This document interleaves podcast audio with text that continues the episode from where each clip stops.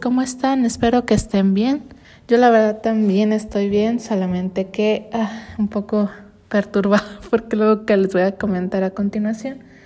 Y pues básicamente es de cómo se vive el día a día eh, teniendo ansiedad, básicamente.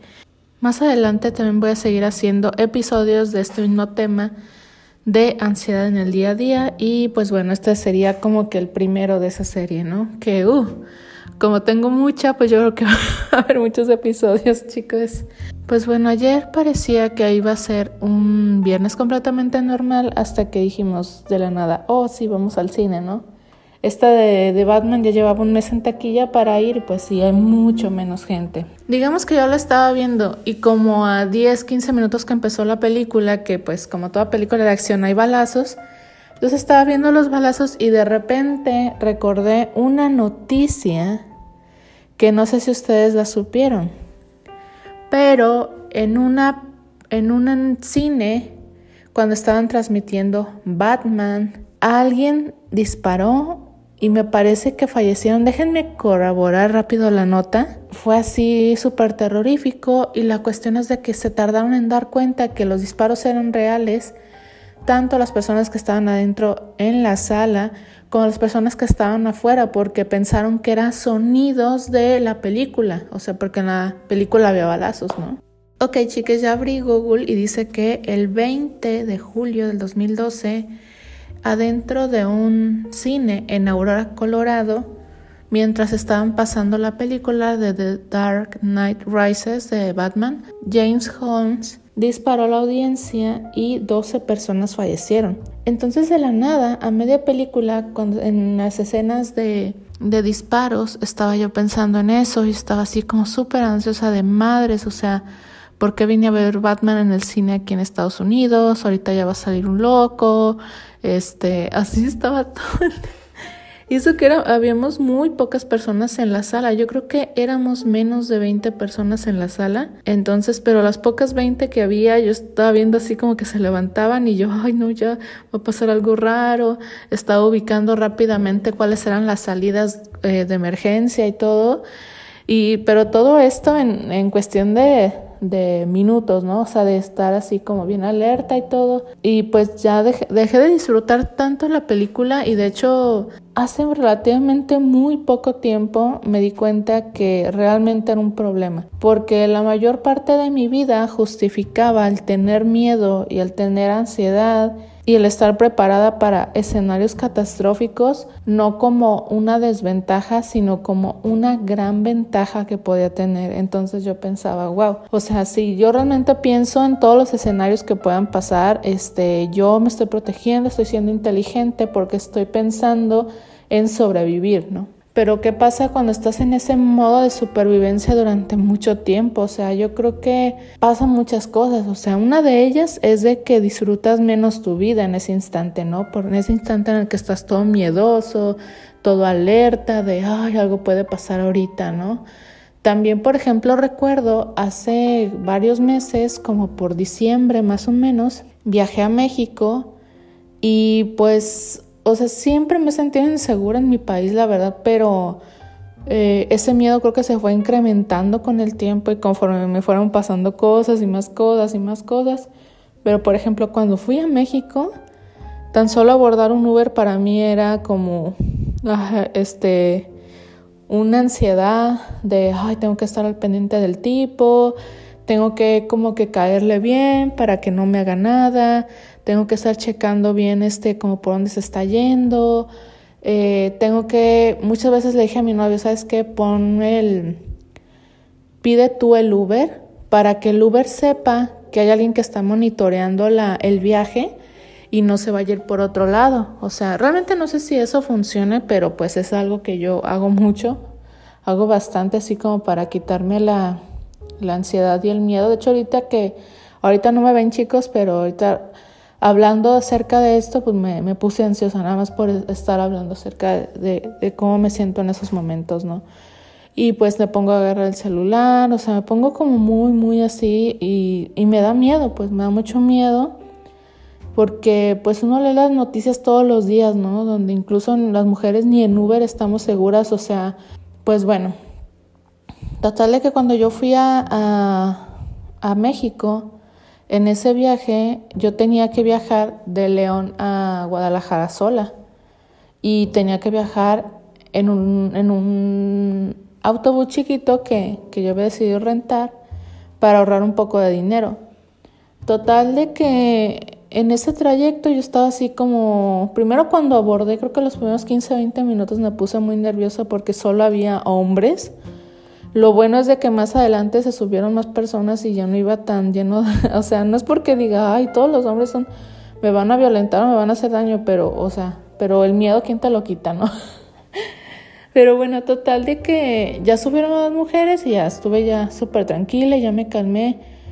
Pero recuerdo mucho que me dio tanta, tanta ansiedad la noche anterior que, que iba a abordar ese autobús que apenas si pude dormir y estaba con un chingo de miedo de, ay, ¿qué tengo que hacer? Tengo que tener em, eh, saldo, tengo que eh, tener esto en mente, esto, esto. Y a lo mejor hay personas, sobre todo mujeres que también viven en México o en algún país de Latinoamérica que es igual de inseguro, que deben de pensar, oye, pero es que eso no está mal, o sea, tú te estás cuidando. Pero, por ejemplo, recuerdo mucho que la psicóloga que me estaba viendo hace como dos años más o menos, ella lo que me decía, es que sí, tiene razón, o sea, realmente eh, sí la situación está como, está fuerte en México, sí hay mucha inseguridad, pero creo que tú estás exagerando. Entonces, creo que en ese viaje, por ejemplo, lo que yo me di cuenta y a la conclusión que llegué es, madres, o sea, sí es cierto que estoy exagerando, o sea, todo esta... Eh, todo esto que estaba diciendo durante años, que realmente el ser así me estaba salvando la vida, realmente me estaba generando una ansiedad tremenda, un nerviosismo horrible, el no poder dormir, o sea, un montón de, de, cosas que no se las deseo a nadie. Pero, o sea, esa, situación, ¿no? Esa situación, incluso ahorita que pues aquí donde estoy, no sé qué tanto en, porcentaje, pero es mucho más seguro que, que, México, donde estaba. Para empezar, aquí hay una densidad de población súper baja la mayoría de los adolescentes, de hecho, aquí pues estudian, pero ya cuando son más grandes se van a otras ciudades porque es una ciudad chica que no tiene tantas cosas por hacer, o sea, entonces hay, como más viejitos y así, pero bueno, eso es más o menos como está aquí distribuida, como más o menos las edades de lo que he visto, o sea, y si ves jóvenes es porque son estudiantes la mayoría de la universidad. Es por eso que pues sí, o sea, realmente aquí es más seguro, pero aún así yo he estado en situaciones donde voy sola en autobús, ¿no? Y de repente hay alguien que está atrás de mí y ya nada más por estar atrás de mí, este digo, ay, ¿qué, qué, qué va a hacer? O no sé qué.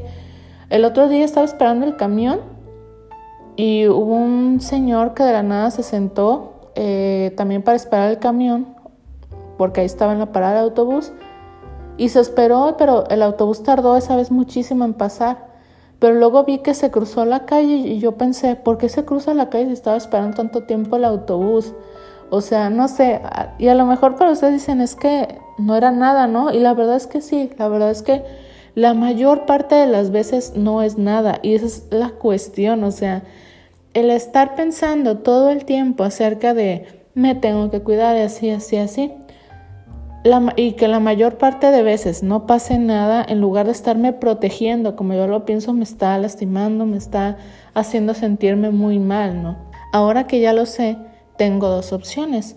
Una de las opciones es este tranquilizarme, vivir más relajada y pues si algo malo va a pasar y que no puedo prever todos los escenarios desgraciadamente y tengo que mentalizarme para ello. O la otra es de, plano yo traer algo que me dé más seguridad. Por ejemplo, claro, aquí donde vivo, pues ya en Estados Unidos, este, hay muchas cosas que te puedes proteger, ¿no? Pero yo a las armas sí, a eso sí les tengo un montón de miedo, tengo que, que decir, no, no quiero.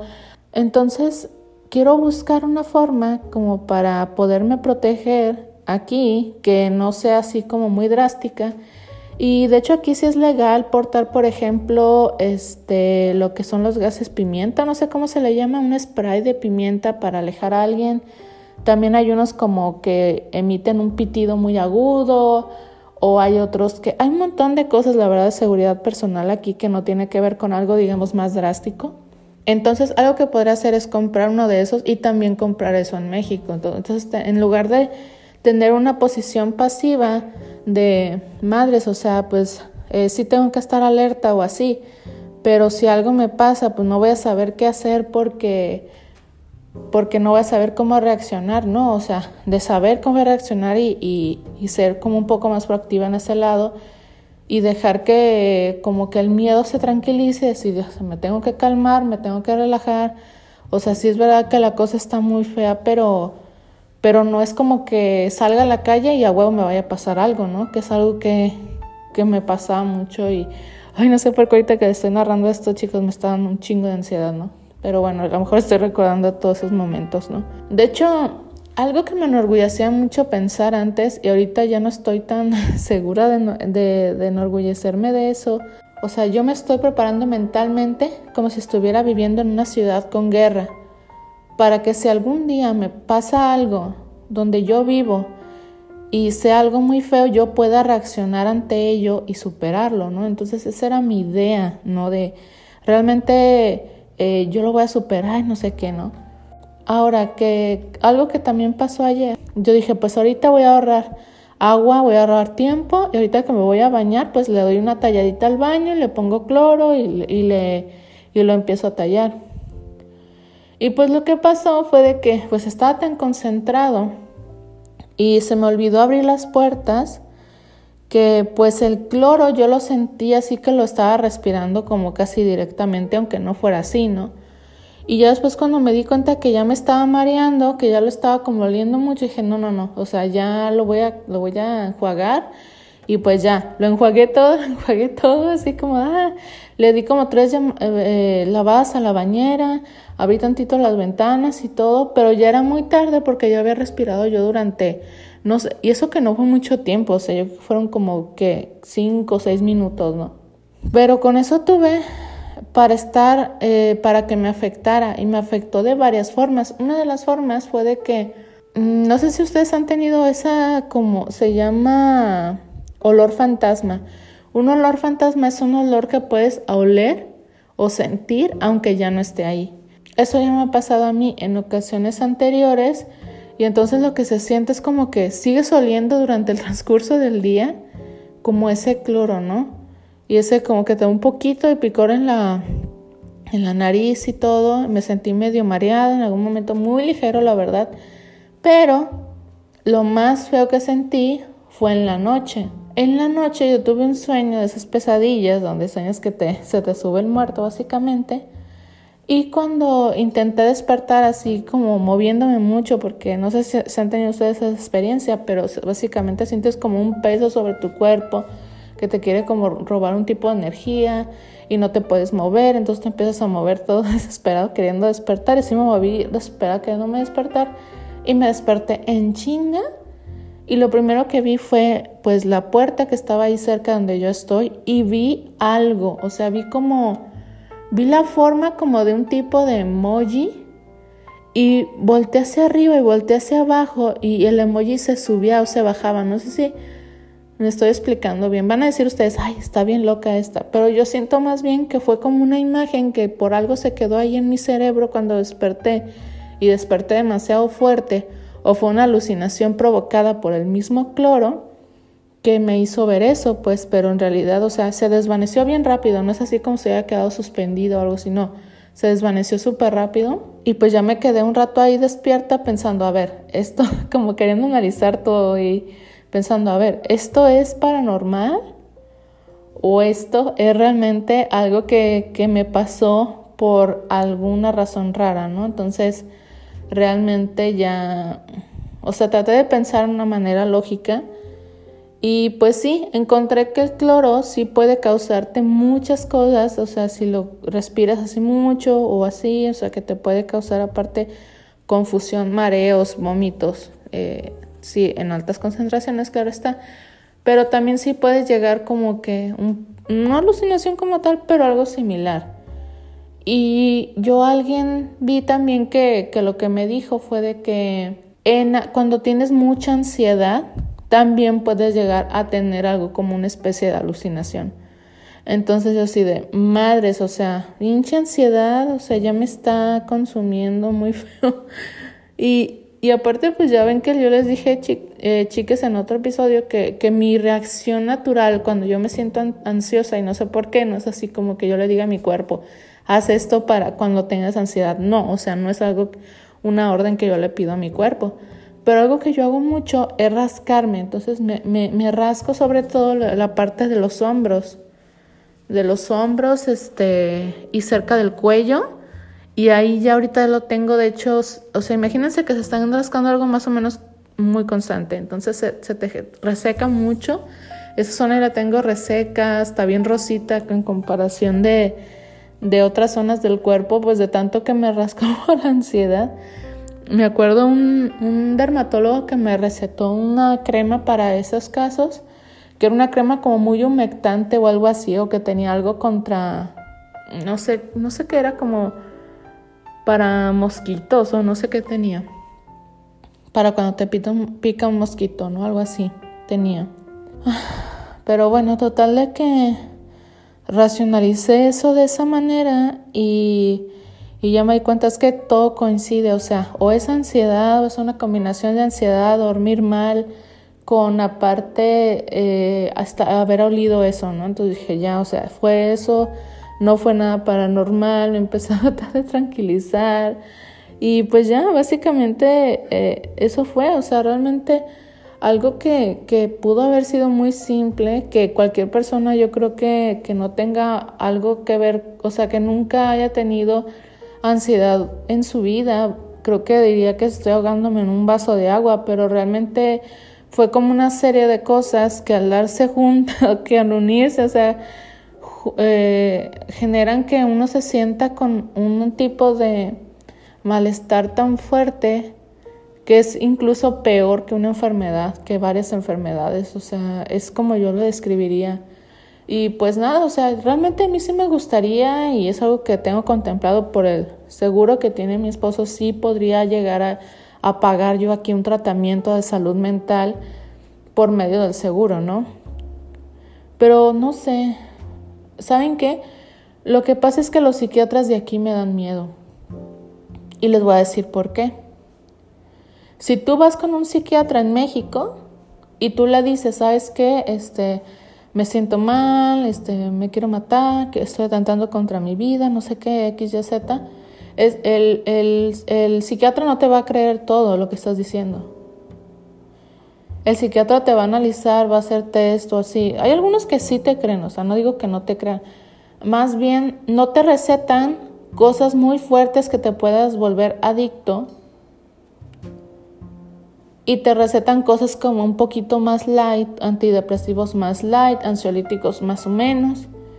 Y realmente si estás mal, pues ya te dan algo más, más alto, ¿no? Claro, esto depende del psiquiatra, pero yo, al menos lo que yo he visto aquí, es de que lo que pasa es de que realmente no tienen tanto miedo en medicarte en cosas que te pueden generar adicción mientras tengas una ventaja en tu salud. O sea, como que esa ventaja en tu salud puede justificar que te vuelvas a, en cierta forma adicto a ese ansiolítico. Entonces, creo que eso es lo que a mí me da miedo de hecho, el clonazepam que me dieron este, cuando yo estaba en una depresión muy grande, sí estaba sintiendo yo que me estaba volviendo adicta. Pero sí, básicamente aquí es lo que yo he visto. Pues de hecho vi una chica, tenía un problema, que, o sea, que se sentía mal. Y los medicamentos que le empezaron a dar le generaron más problemas que los que ella quería resolver y ella terminó como con una especie de, creo que ella tenía bipolaridad y terminó como con un montón de síntomas eh, de esquizofrenia y, y, cosas raras, simplemente por el tipo de medicación que le estaban dando. Por eso a mí me da un chingo de miedo medicarme aquí. Que, que bien, o sea, yo siento que pues sí hay especialistas como en todos lados, ¿no? Eh, y puedo ir a uno y que sea bueno o decirle, sabes que yo no quiero algo tan fuerte también, a lo mejor sí puede llegar a funcionar, ¿no? Pero es que también aquí la, la salud tiene un rollo ahí como medio, medio chungo. Pero bueno, ya me estoy saliendo un buen del tema, como todos los episodios, y no quiero que sea un episodio súper largo. Entonces, básicamente, yo creo que ahí va a terminar el episodio, básicamente como una reflexión de cómo se vive la ansiedad al día a día. Espero que tengan un bonito inicio de semana o fin de semana, no sé. Cuídense mucho, Muchísimas gracias a las personas que me han estado escuchando. Realmente yo quiero hacer este podcast que tenga mucha continuidad y estarlo subiendo por lo menos un episodio a la semana. Muchísimas gracias. La verdad no siempre voy a estar promocionando cada episodio y les voy a decir por qué. El episodio anterior, por ejemplo, fue un episodio de depresión y en ese hablé de cosas súper personales. Ese no lo quiero promocionar tanto porque no quiero que llegue gente más por el chisme y que luego ya, o sea, como que tenga una visión equivocada de mí y solo vaya por el chisme, básicamente. O sea, es algo que yo no quiero y por esa razón hay ciertos episodios que prefiero que las personas que ya siguen el podcast lo sigan escuchando porque ya tienen aparte el background de los episodios anteriores a que una persona que no lo conoce y nada más venga por el chisme, pues lo escuche, ¿no? Estén pendientes de las actualizaciones en su plataforma que más les guste. Ahorita ya estamos, ya el podcast está disponible en Spotify, Apple Podcast y también en Android. Y nos vemos en el próximo podcast.